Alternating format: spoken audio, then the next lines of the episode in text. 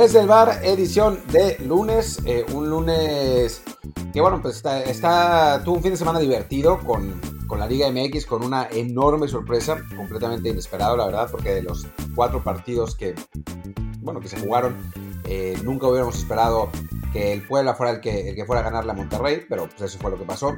Ah, yo pensé que ibas a decir que la sorpresa era que el, que el profe Cruz no avanzó a la siguiente ronda. O sea, que las Chivas lograron una gran sorpresa. El profe Cruyff, sí, sí, sí, una enorme sorpresa. Ese, ese gran técnico que transformó al, Necaxa y lo hizo, de, eh, lo transformó de perder contra equipos buenos a ganarle equipos malos, una enorme transformación. Y bueno, yo, yo pensaba que el Necaxa iba a ser campeón, pero bueno, seamos totalmente realistas. Eh, pues eh, podía pasar, ¿no? O sea, estaba dentro de la medida de lo posible que los jugadores no entendieran el gran planteamiento del profe Cruyff. Pero bueno, en fin, eh, de eso hablaremos mañana con Luis Friedman, pero bueno, había que, había que mencionarlo un poquito. Eh, yo soy Martín del Palacio y por cierto, muchas felicidades a Manuel Trillo, eh, sido escucha de este, de este su podcast que eh, hoy cumple 30 años. ¿Qué tal, Luis? ¿Qué tal? Yo soy Luis Herrera y como siempre, antes que nada, los invito a que, si no lo han hecho ya, por favor, suscríbanse a este programa en cualquier plataforma en la que estemos, sea Apple Podcast, Spotify, ahora también en Amazon Music, Google Podcast, Stitcher, Himalaya, iBox, Castro y muchísimas más. Y justo mientras digo esto, acaba de meter gol el Wolves, aunque no, no fue de Raúl, pero bueno, ya se pueden dar una idea en qué punto estamos grabando el programa. No, no contó el gol, parece que fuera de juego. En fin, sigamos. Pues ya, suscríbanse al programa y sí, ya hablaremos de Liga MX un poquito más a fondo mañana. Hoy solo había que mencionar los resultados y quizá dar ese pequeño momento de regodeo porque quedó fuera el profe Cruz y nos salvamos de que nos estuvieran dando chingue, chingue, chingue con, con, el profe esta semana. Pero bueno, eh, mejor hablaremos hoy lo grave es que ya no era que solo nos chingaran a nosotros, sino que habían armado un mame absurdo del profe Cruyff. En serio. Y, hasta él se había medio sumado al mame. Era, era francamente patético. Pero, pero bueno, en fin. Ya, sigamos con lo que, con lo que sigue. Sigamos. Y por cierto, el gol este que les cantaba, sí contó, fue disparo de Raúl Jiménez que se fue al poste y en el rebote marca el gol su compañero al que no logro identificar. Ya se lo tiene un minuto. De hecho, hablaremos, exactamente, ya hablaremos de él en unos, momentos más cuando haga el partido.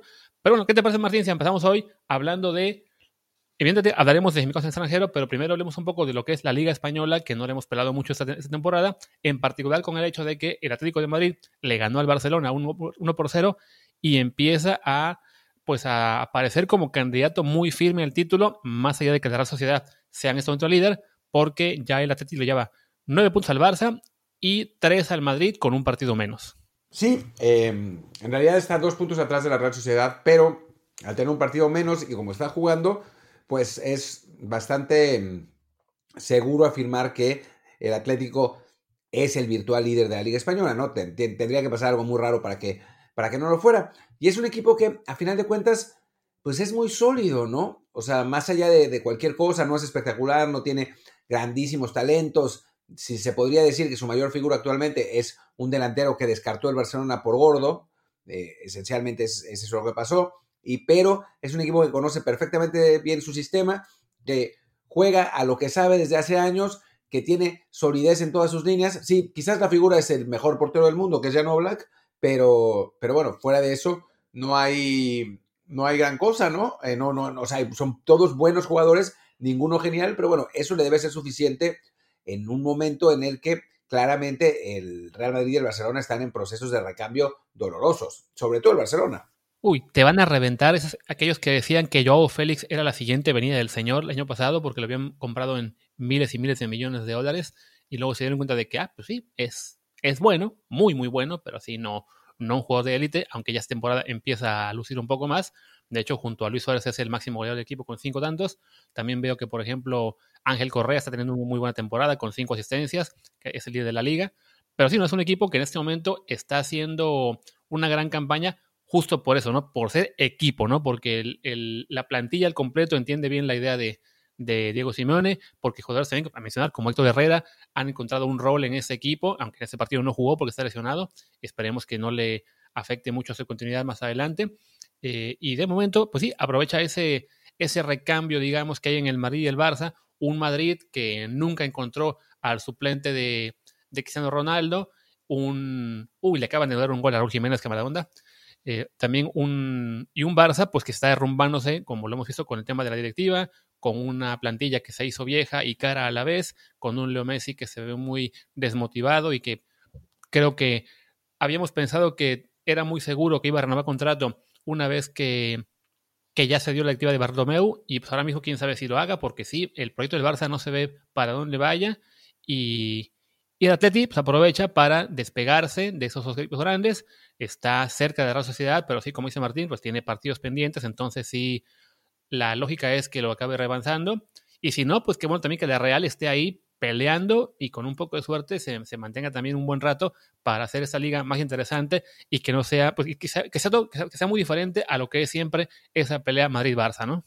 Sí, mi Real Sociedad que, que la verdad juega muy bien, es, es un equipo que, que, tiene un fútbol muy agradable, con jugadores bien interesantes. Ayer, digo antier, si no, si no pudieron verlo, vean lo que hizo Janusay, el, el delantero belga de la Real Sociedad, que había sido contratado como, como adolescente del Manchester United, nunca pegó, estuvo medio vagando por distintos equipos hasta que llegó a la Real y se ha consolidado ahí con ciertos altibajos, pero, pero cada vez más. Eh, ayer mostró una, una, calidad impresionante en el triunfo de la Real y, bueno, es un equipo que, la verdad es, siempre ha sido simpático en general, es en mi equipo favorito de, España y me da, me da gusto que, esté en esa posición. Se volvió, gracias obviamente a Carlos Vela, que, es una de las grandes eh, figuras legendarias del equipo y ahora sin tener un, jugador de esa talla, digamos, tan descollante como Carlos, tiene em, un plantel de muchos jugadores talentosos, em, Isaac, eh, el propio Janusay, eh, Canales, llegó David Silva, o sea, hay, hay, un montón de jugadores bien interesantes en la, en la Real que por el momento lo tienen en el primer lugar de la tabla, sí, seguramente virtualmente segundo, pero, pero puntuando por arriba, por arriba de Real Madrid, Sevilla, Barcelona que la verdad no es poca cosa.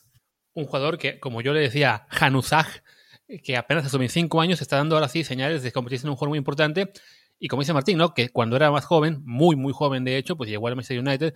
Hablamos que con 18 años y le costó mucho trabajo, nunca se estableció ahí, pasó incluso por el Sunderland un tiempo y ya después los años le han dado eh, madurez, desarrollo y ahora sí con el con la Real estamos viendo su mejor momento de su carrera. Para también que, bueno, nos sirve, digamos, como apunte para decir, cuando vean que un jugador de 18 o 20 años no está luciendo a tope, pues no hay que ponerse, digamos, tan intensos, ¿no? Hay jugadores, y son la mayoría, que no van a dar su mejor nivel, sino hasta que tengan 23, 25, 27 años, ¿no? Que es además el caso de Odegaard, que tiene menos, tiene 21, y el año pasado descolló precisamente en la Real Sociedad también. Muchas veces tienen que llegar el momento justo, el club justo, el entrenador que, que les dé la confianza y eso les permita explotar su talento. Lo decimos obviamente por Diego Lainez que mientras estamos grabando está jugando con el Betis contra el Athletic, van perdiendo 4-0, entró cuando el partido iba 4-0, así que eh, pues ya verán, ha entrado con, con ganas y, intentando hacer eh, cosas interesantes en un equipo que está muerto, que apenas tiene pulso, pero, pero bueno, por lo menos está tratando de aprovechar esa, esa oportunidad que le dieron de estos, de estos 20 minutos. Claro, en este caso me toca estar a mí, bueno, supongo que tenga Martín, con un ojo al juego del Betis, otro ojo al ojo del Wolves y lo que me sobra a la pantalla aquí de la computadora en la que estamos grabando y no olvidar aprender a apagar el micrófono cuando toca hablar. Pero bueno, regresando al tema de Liga Española, pues lo que decimos, ¿no? La Real en este momento con un inicio muy, muy prometedor, que está en el momento del líder, con, si no me equivoco, 23 puntos y 10 partidos jugados y atrás el Atlético con 20 y 8 juegos. O sea que sí, la, la lógica es que si el Atlético gana los dos que le quedan pendientes, salte hasta 26 y tome el liderato. Incluso, incluso si deja ir puntos en algún partido, de todos modos tiene muy buena opción de, ganar la, la, cima. Y atrás también un equipo del que se escucha menos, pero también el Villarreal, que nos tiene acostumbrados a siempre estar ahí en la, en la pelea, sobre todo por lo que es Europa League y alguna vez colarse a Champions, pues este año también ha arrancado bien. Eh, no tan firme como la Real, pero también está ahí dando lata. Y ya es hasta el cuarto lugar que vemos al Real Madrid y ya hasta el duodécimo donde está el Barça, por partidos pendientes, sí, pero también porque de los últimos cinco ha perdido tres. Sí, la verdad lo del, Barça es dramático. Eh, parecía haber empezado con más orden, con más seriedad, eh, con, con Kuman, pero en los últimos partidos se ha desfondado por completo. Messi no ha, no ha metido gol en jugada, creo que en toda la temporada, si no me equivoco, solo de penal. Eh, la verdad es que el equipo sí, creo que, creo que Kuman está tratando de hacer lo correcto, eh, implementar una disciplina táctica que, no dependa tanto de Messi, que, que pueda ganar los partidos más por funcionamiento colectivo que individual, pero eh, parece faltarle talento para eso. Y el problema es que pues, tampoco tiene dinero para fichar, por más sueños guajiros que se haga la directiva del Barcelona y los, los medios catalanes, ¿no? Sí, y tan, tan frágil es el, el, impacto de Messi en este momento que siendo temprano en la temporada, pero no tan temprano, no aparece ni siquiera en el top 10 de la lista de goleadores o de asistentes este año, ¿no? O sea, su aporte ha sido mínimo. Ayer leía yo una estadística en, algún tuitero que mencionaba que de visita no ha metido goles en no sé cuántos partidos, o uno como en 15, algo así. Entonces, sí, su aporte ha disminuido. Y si le suman eso a lo que ya sabía que el plantel había tenido que dejar ir jugadores por el tema de la, de nómina, por el tema de que están todavía en, problemas serios de tema salarial y no se pudo reforzar bien, pues sí, un equipo que dependía durísimo de Messi, ahora aún más, y los jugadores clave que se estaban volviendo, digamos, este, como Ansu, el caso de Ansu Fati, que era el que estaba tomando un poco también la responsabilidad, se lesiona, ahora el caso también de Gerard Piqué, que se lesiona de, de gravedad de la rodilla y seguramente no va a poder volver por lo menos en unos meses, pues ya es, es un equipo que sí, que tiene agujeros por todas partes, que los jugadores que, que tenían que tomar, digamos, el, el mando, como Grisman, como Coutinho, eh, no sé, olvido alguno más por ahí, que Piani quizá, no sé, este, no, no están rindiendo tampoco. Y es un año en el que sí, ya el Barça empieza a olvidarse de la idea del título y más bien tiene que empezar a pensar en no caerse demasiado lejos y ni siquiera llegar a Champions el año que viene, porque ahí sí, el desastre sería una, una, un derrumbe durísimo que en lo económico volvería. Y lo que hace poco nos decían del Milan, ¿no? De no, si creen que tocó eh, ya el suelo el Barça, que, recuerden lo que le pasó al Milan, pues ahí está el ejemplo, ¿no? Estamos viendo cómo le podría ocurrir justo eso, ¿no? Caerse de zona Champions y ahí sí la espiral económica eh, es un golpe que los, que los fans del Barça no se quieren imaginar, ¿no? Sí, creo que eh, tengo la impresión con, con bastante certeza que los aficionados no entienden la importancia que sería no llegar a Champions. O sea, si el Barça no llega a Champions, es una catástrofe económica, un golpe al que, al club le costaría años recuperarse. Un club tan endeudado, con, eh, con tantos problemas de, masa salarial, que es una, cosa brutal, la, de, la del Barça, depende completamente de la Champions para poder pagar esas deudas, para poder pagar esos salarios. Si, si por alguna razón el Barça no llegara a, a, Champions, entonces tendría que empezar a vender jugadores, deshacerse de los, de los mejor pagados y le podría, digo, no, no, no exageremos porque no, no, no va a llegar a tanto, pero podría pasarle el Milan, yo iba a decir el Leeds United, que se fue a segunda por eso, porque tenía una, una masa salarial brutal, totalmente fuera de la realidad, que, que, dependía absolutamente de llegar a Champions, no llegó y, y, así se fue. El Barça es un equipo más grande, en una liga mucho más dispareja, con eh, derechos de televisión que, que, le impedirían que pasara eso, pero sí, el golpe sería terrible, ¿eh? Eh, realmente muy, muy grave. Entonces, más le vale al Barça recuperarse de, de algún modo y, y, quedar por lo menos en cuarto lugar, porque, porque si no, la, las consecuencias serían eh, gravísimas. Yo creo que lo van a hacer, ¿eh? Pero, pero, a ver, que, que, estemos discutiendo esto a estas alturas de la temporada es, es realmente significativo. Sí, un ejemplo, digamos, más cercano es lo que le pasó al Valencia, este equipo que, habiendo sido al principio del siglo muy competitivo, ganó dos ligas, ganó, do, bueno, llegó dos veces a la final de la Champions, ganó la Europa League, ganó alguna vez la Copa del Rey, y se empezó a endeudar, lo apostó todo a construir un nuevo estadio que nunca terminó. De hecho, yo cuando fui a Valencia por primera vez hace como 10 años, me tocó ir a ver el estadio, volví a la ciudad hace como 3 o 4 años y seguía exactamente igual la estructura a como yo la había visto la primera vez y sigue así, no han podido mover nada. Entonces, ese, ese problema económico hizo que Valencia se volviera un equipo mucho menos competitivo, que sí alcanzó a colarse a Champions la temporada, digamos, hace dos años para jugar la pasada, pero no estuvo ni cerca de ser un equipo contendiente y este año está sufriendo en media tabla la parte baja porque sí, la, la economía que tiene ahora le impide ser eh, regularmente competitivo. Entonces, en el caso del Barcelona, sí, no, no estamos hablando de que le vaya a pasar algo tan grave como lo, como lo de Leeds o como incluso el propio Valencia, pero el espejo del Milan ahí está. Y sí, quedar fuera de Champions un año puede ser muy doloroso. Y si hay un año en el que esa posibilidad se empieza a a, plantear, digamos, de una forma más realista, si bien aún creamos que el Barça tiene suficiente para, para evitarlo, es este, ¿no? Porque sí, entre bajas de los jugadores, entre lesiones, entre desmotivación y todo lo que está pasando, y que otros clubes justo este año están teniendo, digamos, un, un buen pico de rendimiento, caso Real Sociedad, caso, caso Atlético, caso Villarreal, pues sí, es, para, es, un, poco, es un peligro ahí, un poquito este, más, eh, más inminente, digamos. Y, sí, creo que en este momento la liga, digamos, ya para ir cerrando el tema de, el, del campeonato como tal, parece más enfocada este año en lo que será la carrera de Atlético por despegarse y quizá mantener a, raya al Real Madrid. Y por otro lado, la pelea de equipos como la Real y el Villarreal por colarse a Champions, ¿no? Mientras que el Barça ve de lejos y, y si no reacciona pronto, pues sí, vamos a, va a ser una cosa que se pondrá cada vez más, más intensa, ¿no? A ver, vamos a ver, ¿no? Queda, queda mucha liga aún. O sea, puede, pueden pasar bastantes cosas, pero, pero sí, no, no, no tiene buena pinta para el Barça. Yo tengo una propuesta que es lo que logró que saliera el Milan de su crisis finalmente, y es que si el Barça no llega a Champions la próxima temporada, ¿qué compra Zlatan? O sea, Zlatan igual con 40 años sería el mejor jugador del Barcelona en este momento, así que, eh, pues, ¿por qué no? ¿No? O sea, con eso seguramente volvería a Champions y ya eh, todo estaría tranquilo. Pero bueno, bromas aparte, cuando dijiste lo del Valencia, te iba a decir, bueno, pero por lo menos el, el, Barça no tiene un dueño terrible como el del Valencia. Y después me acordé. Así que bueno, la situación del Barcelona está como está. Y pues, pues ¿te parece, Luis, si pasamos a, a hablar de, de, los mexicanos en Europa? Que la verdad es que no, no fue un buen fin de semana. Sí, la verdad es que no. Vaya, para, por seguir en la Liga Española, bueno, pues ya tenemos el caso de, de Héctor Herrera, que desafortunadamente, como está lesionado, no pudo jugar. Y digamos que la preocupación ahora es que, como siempre con Simeone, si tarda mucho en regresar, tenga que volver a picar piedras desde, abajo para recuperar su puesto. Esperemos que no, porque después de todo su, su puesto parecía, digamos, muy, muy seguro en el 11 del, del Atlético, con, con, pocos jugadores o ninguno capaces de hacer la función que le estaba pidiendo el Cholo. Contra el Barça no estoy muy seguro a quién se la pidió, cómo fue el parado de Atlético, no estoy revisando ahora, pero me imagino que fueron Saúl y Coque por el centro no, no alcanzo a el 11, pero sí, bueno, están aquí Saúl, Coque, Yannick y Llorente. Entonces, quizás fueron Yaúl, perdón, Llorente y, y, Saúl, no lo sé.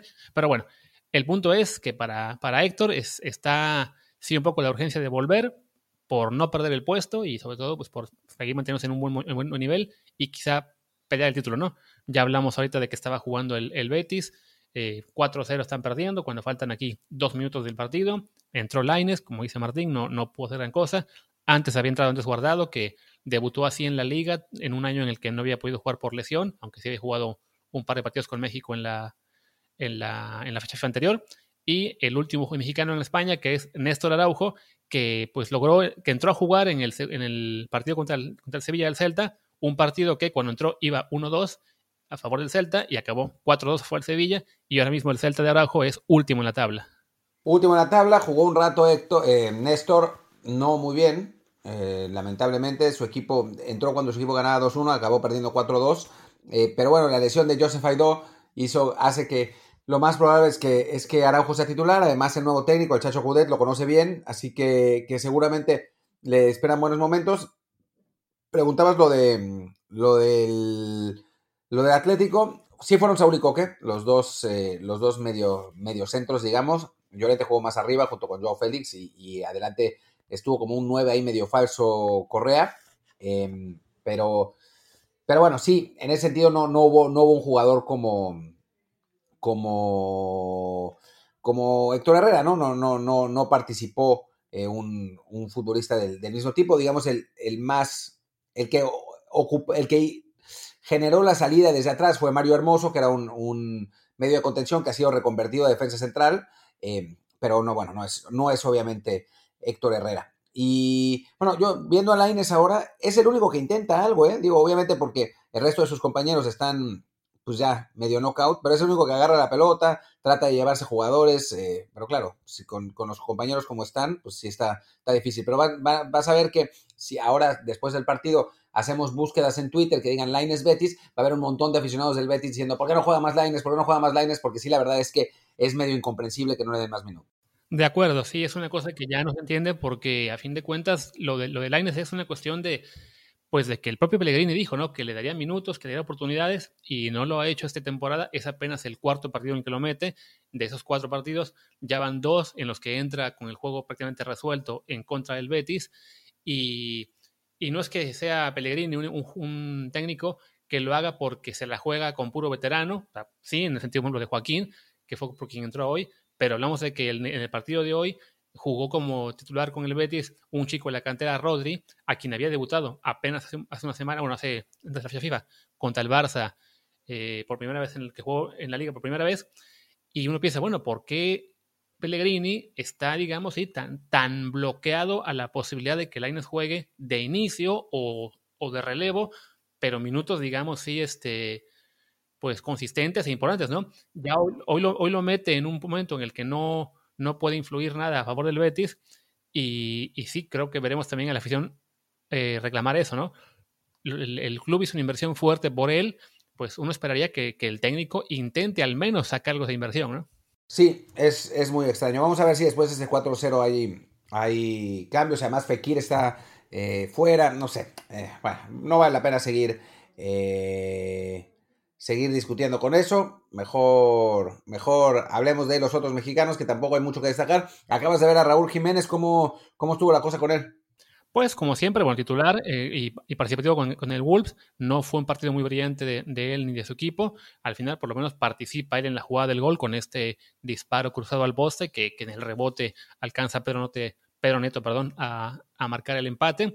Pero sí, no, no fue la mejor exhibición del Wolves, que desaprovecha un partido en casa, aunque sí ante un rival eh, por lo general complicado como Southampton. Se queda 1-1 al final y con eso eh, ellos siguen en media tabla el, el si no me equivoco, sube al, debe ser al undécimo o undécimo puesto con 13 puntos. Hay un, hay un empate ahí entre muchos equipos. Bueno, sí, está United, Crystal Palace, Arsenal y Wolves con 13.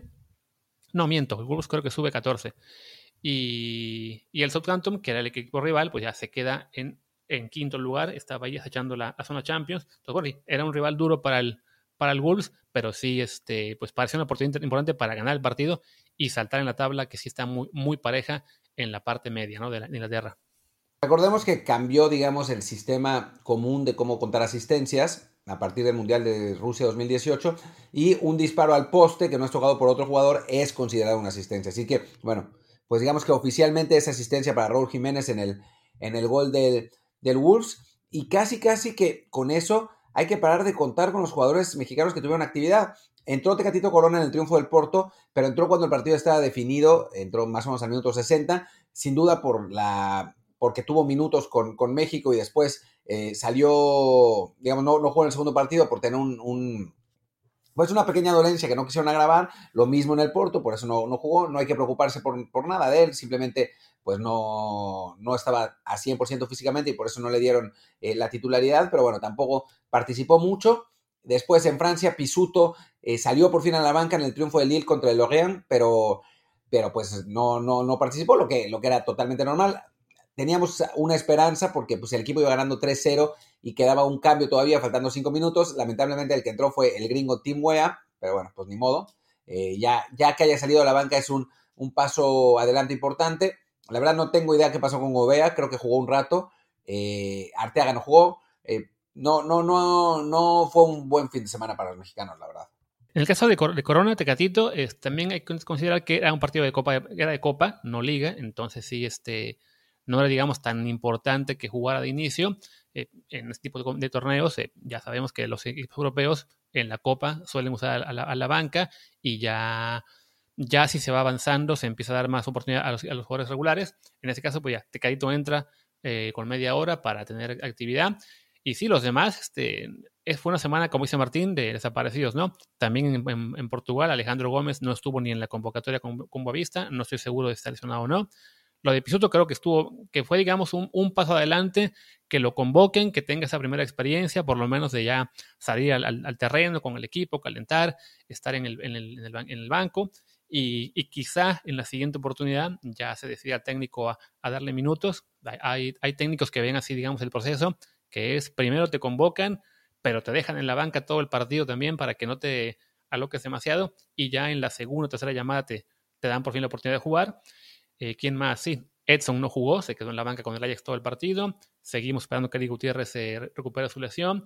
Como dice Martín, no jugó Arteaga en, su puesto, lo tienen completamente tapado con este jugador finlandés del que hemos hablado antes. Y sí jugó Omar Gobea en Bélgica, fue titular, aunque si no mal recuerdo, su equipo, pues para, para variar, para mala fortuna, este, había perdido el Zulte, Ahora mismo estoy revisando, estoy revisando la tabla para ver cómo les fue, pero sí, según yo, cuando, cuando dejé el partido lo iban perdiendo, y sí, lo perdieron 2 a 1 con el Mechelen. Gobea al menos fue jugador que arrancó de titular y jugó todo el partido sin, sin generar ninguna estadística. Y pues sí, creo que ya hasta ahí llegamos con todos los mexicanos en Europa, ¿no? El caso de, de Richard Ledesma, ya dijimos que todo indica que se lo va a quedar Estados Unidos, entonces no tiene mucho caso hablar mucho de él.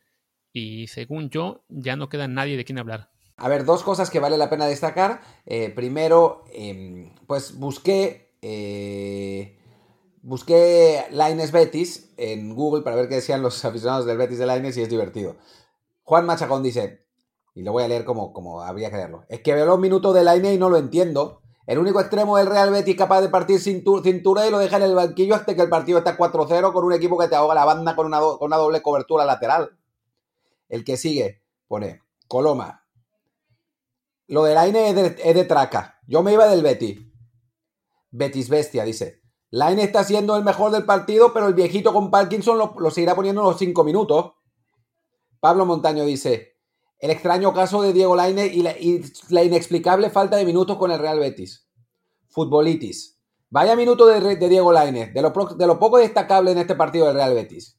Y ya para terminar, solo Betis dice: Imaginaos a Diego Lainez con continuidad. Solo pensadlo un momento. O sea que los aficionados del Betis no muy contentos por la falta de minutos de, de igual de enojados que nosotros, porque nos, parece absolutamente incomprensible. Y bueno, después... Espera, espera, espera, antes de que sigas, y a lo que veo también lo de Twitter, veo que hay uno más que comenta y para colmo lo mandan a él a hablar. Así como el Barça que cuando pierden mandan a hablar al, al gringo o al jovencito este eh, de la cantera, pues parece que en el Betis le tocó a Diego Lainez ser justo el que salga a dar la cara en un partido en el que él pues, fue evidentemente el menos culpable de la, derrota. Pues quizás porque fue el mejor jugador y no se lo van a madrear, pero, pero sí, francamente ridículo. Después, digo, en la, otra buena noticia, digamos, pues ya tenemos que, agarrarnos de este tipo de cosas, pues ya no nos queda de otra.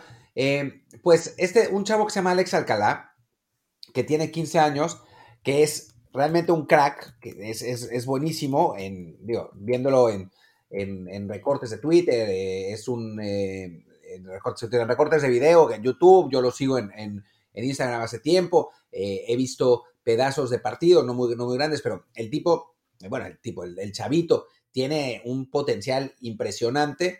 Su problema es que tiene, no sé, tiene 15 años y parece de 11, porque es, es, es realmente muy, muy, muy, muy chiquito, pero pero tiene, un enorme talento, es seleccionado mexicano sub-17 con solo 15 años. Fue comprado, fue comprado con el Galaxy, por el, por el Galaxy de Los Ángeles, y ustedes dirán, uy, qué gran noticia. Pero bueno, fue comprado por el Galaxy porque él es de la zona de Los Ángeles, no puede firmar un contrato eh, juvenil con otro equipo que no sea de eh, su zona, la, la, zona donde vive, y con la compra del, eh, al ser comprado con el Galaxy, eso incluye una opción de compra por el Manchester City. Es decir, la idea es que se quede tres años en el equipo angelino y después se vaya a jugar con los Citizens o por lo menos se vaya prestado a algún club de Europa eh, por el Manchester City. Así que digamos que a mediano, largo plazo y con la pues el torrente de jugadores gringos que están en clubes, eh, en clubes europeos, pues esto es por lo menos una buena noticia. Sí, de hecho lo comentábamos también ayer en Twitter, que fue donde conocer la noticia ya digamos este más pues, que salió en todos, los medios. El caso del Calá sí hay que tomarlo con, con, optimismo, sí, con qué bueno que el, que el City lo tenga ya digamos por lo menos visto, también con mesura, ¿no? O sea, recordemos que el City y el Chelsea en particular son el tipo de clubes en Europa que lo que hacen es comprar jugadores a diestra y siniestra, eh, también así jóvenes que consiguen la opción para comprar cuando tengan 18.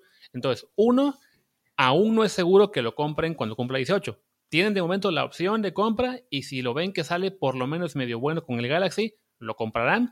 Entonces, por ese lado, digamos que por lo menos la ventaja para, para Alex Alcalá es de que tendrá la, la, posibilidad de debutar temprano con el Galaxy, quizá en uno o dos años. Y ya una vez que lo compre el City, si así lo hace, lo más seguro es que va a ser un caso como el de Antuna o Dávila con el Chelsea, que lo van a enviar cedido a sepa Dios dónde, y en función de cómo lo haga, ya veremos si este, lo acaban regresando al City en algún punto o simplemente lo revenden ya sea a un buen equipo de Europa o lo prestan 14 años y luego lo revenden a Chivas. Eh, entonces sí, digamos que es una señal, digamos, de optimismo que ya el sitio lo tenga detectado, porque además sí sabíamos que había hecho pruebas con ellos, con, con el Galaxy, con el Pachuca incluso, y, y qué bueno que el City lo sigue teniendo ahí. Por otro lado, también, bueno, calma, que sí, no, no hay una garantía, ¿no? O sea, digamos que en ese sentido está más cerca de ser jugador de primer equipo el chico del Arsenal, Marcelo Flores, también por, por, edad, evidentemente, y porque él sí está ya entrenando directamente con el club, pero qué bueno que lo de Alcalá se esté, se esté dando, y también un poco pues para que la gente entienda que si bien sí puede ser un poco preocupante que de repente hay una generación de, de jugadores de Estados Unidos que están de todos a Europa y que vemos que hay 8 o 10 colocados en buenos equipos, pues es, es una generación y también puede pasar que haya una generación de mexicanos o mexicoamericanos o México lo que sea, que es justo lo que viene un poco detrás, que también de repente veamos que hay 10 repartidos por todo el mundo, ¿no?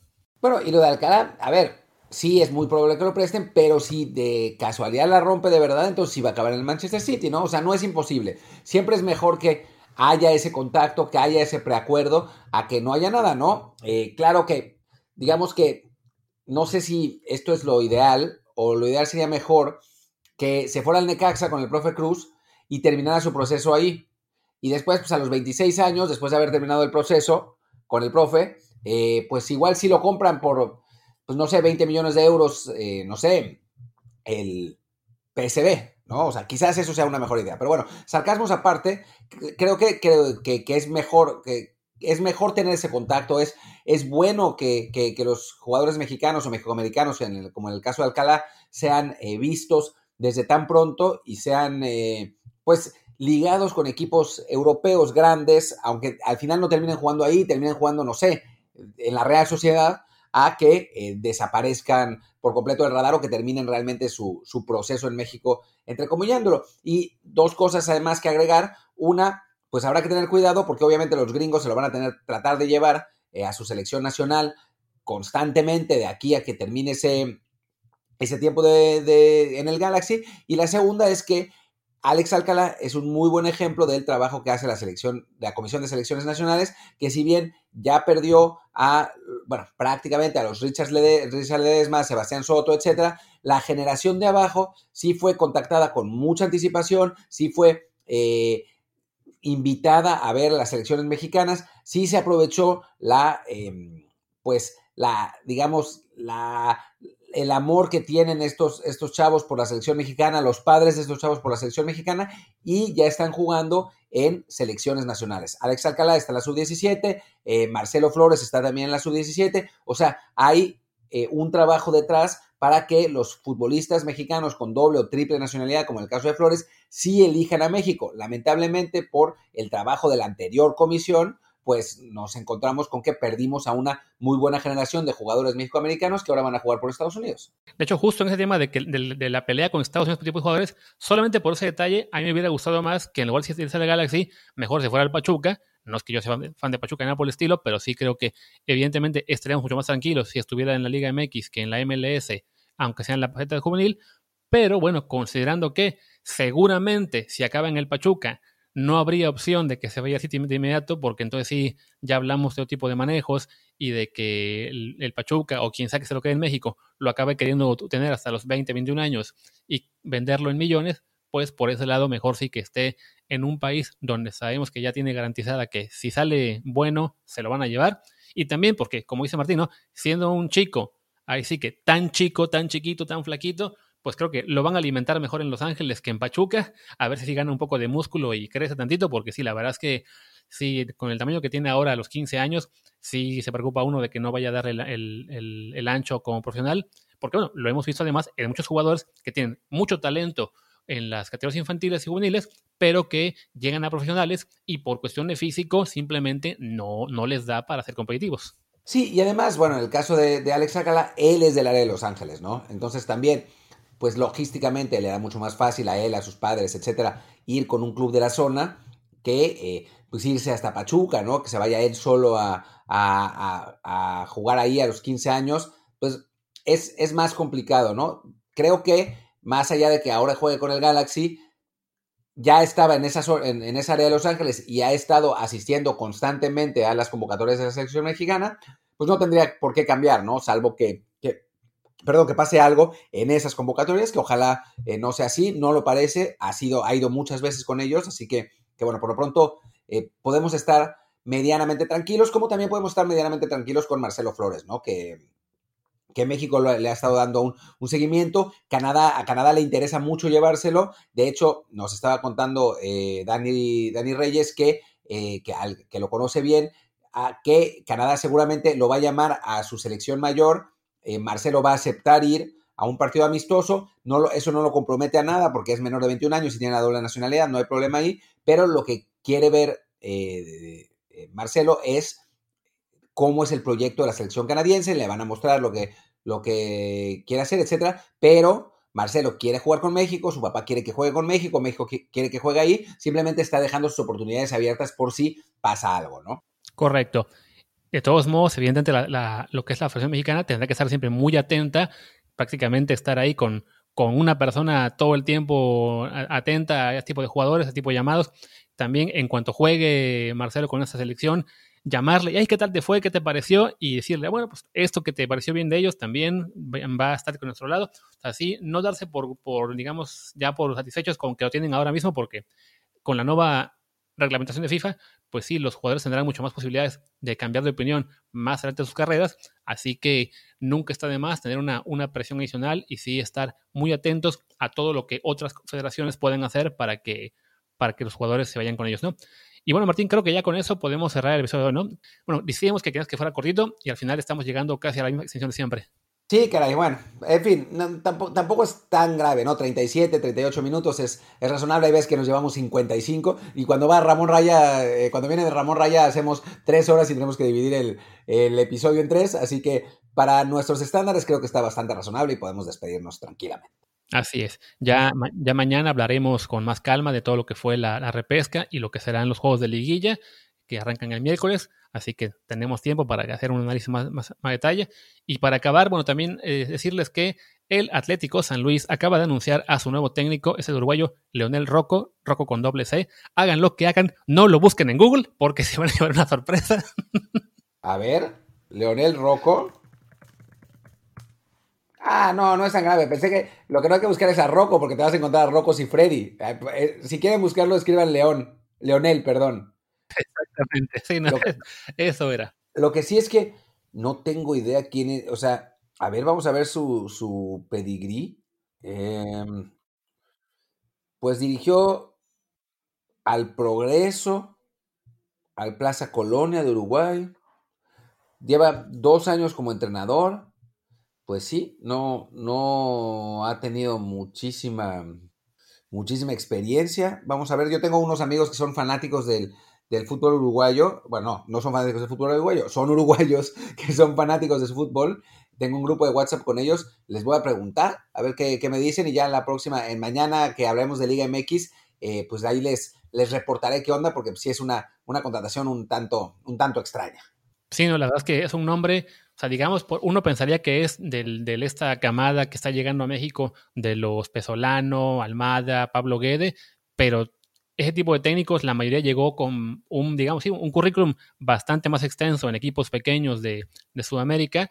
Y el caso de, de, Leonel Rocco, la verdad es que sí, salió de, no de la nada, pero sí, es un, técnico, la verdad es que con, con muy poco palmarés, sobre todo para su edad. Tiene 54 años, entonces uno, uno pensaría que ya en, esas alturas de su, de su, vida llevara ya mucho más tiempo como técnico. Me imagino yo que fue asistente durante, una durante un buen rato. Entonces ya mañana que sepamos un poco más de él, les podemos comentar. Por lo pronto era solo la broma de, por favor, hagan lo que hagan, no googleen Rocco, Rocco con doble C. y pues bueno, ahora sí, cerramos el programa de hoy y mañana regresamos con Liga MX, Repesca y la liguilla como tal, ¿vale? Va, que va. Pues bueno, yo soy Martín del Palacio y mi Twitter es eh, arroba martindelp. Y yo soy Luis Herrera, el mío es arroba luisrha y el del programa, que también está ya en Instagram, es arroba desde el bar POD, desde el bar pod. Pues gracias y hasta mañana. Chao, chao.